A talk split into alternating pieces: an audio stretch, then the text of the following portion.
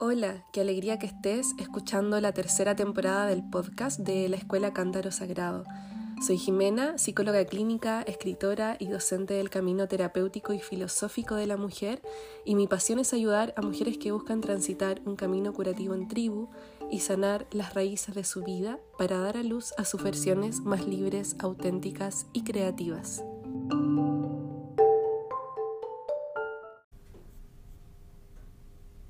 Encontrar mi hogar interno una forma de sanar.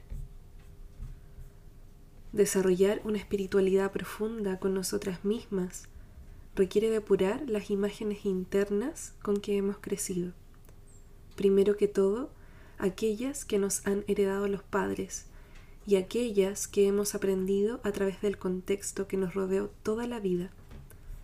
Aquí se torna clave transformar las imágenes que nos menoscaban y deterioran, obnubilando nuestra capacidad de ser reales y plenas, llevándonos a una autoimagen parcializada de nosotras mismas, que nos hace creer que somos mucho menos de lo que realmente somos, pues es aquí donde se enraizan las heridas antiguas que se proyectan una y otra vez en el presente. Todo este proceso requiere como base el autoconocimiento profunda de nuestras imágenes internas, las que refieren a la historia con los padres y con la niña que fuimos, tornándose clave, además, depurar aquellas imágenes que nos posicionan en un lugar de nuestro linaje que no nos pertenece, como por ejemplo cuando estamos atrapadas en una fidelidad invisible al destino doloroso de una ancestra o ancestro. Cuando trabajamos en el programa terapéutico del training de sanación de memorias uterinas, hay un movimiento esencial que necesitamos realizar para mirar hacia la vida. Es el movilizar el bagaje transgeneracional heredado, de forma que éste se torne un impulso para mi camino, una fuerza que me empuja y me sostiene, ya que la mayor parte del tiempo y previamente a la realización de un trabajo terapéutico estas imágenes resultan ser una carga y cadenas que nos atan, impidiéndonos ir hacia esa versión de nosotras mismas que deseamos habitar y fortalecer. El proceso de transformar el bagaje ancestral de ser una carga a un impulso requiere paciencia, y como todo movimiento profundo necesita tiempo para enraizarse en los propios terrenos interiores.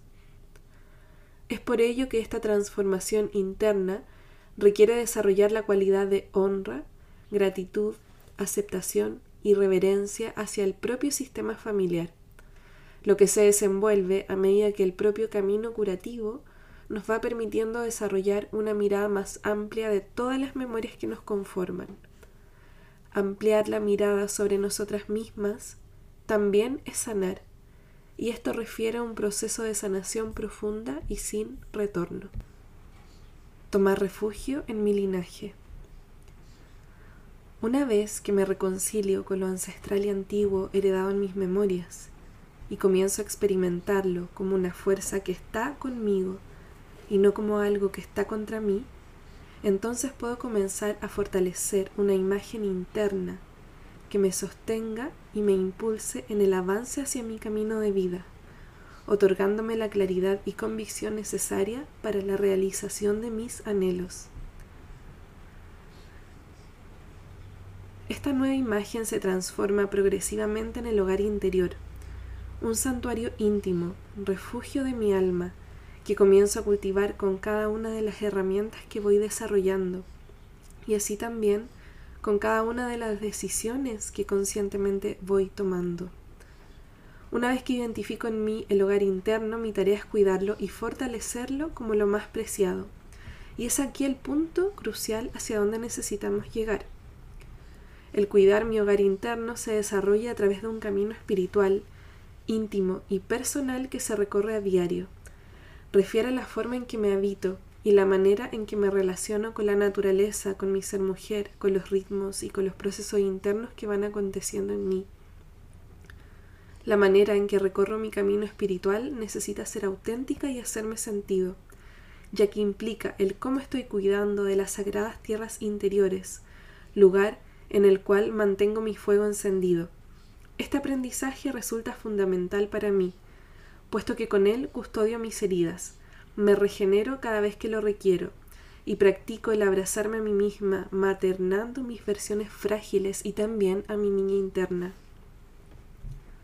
Mi hogar interno se fortalece cuando practico el arte de refugiarme en el linaje que me antecede, enraizando la imagen interna de una fuerza ancestral más grande que nosotras mismas, que nos ampara, protege y guía en cada uno de nuestros pasos.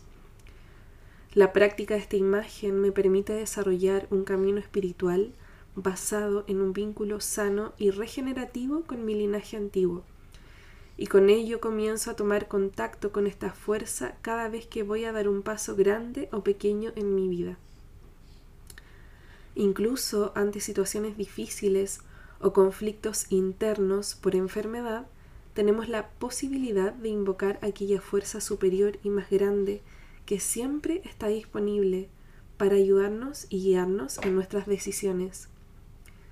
Esto nos enseña que realmente no necesitamos llevar el mundo a cuestas, no requerimos recorrer el camino desde la soledad y el sacrificio, podemos aprender a dejarnos sostener desde los recursos visibles e invisibles que están disponibles para nosotras.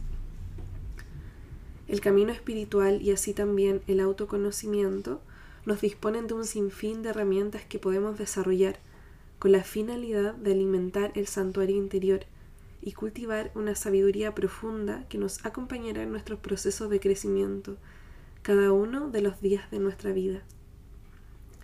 Nuestra tarea es identificar estos recursos en el camino y cultivarlos de manera que puedan enraizarse como parte de nosotras.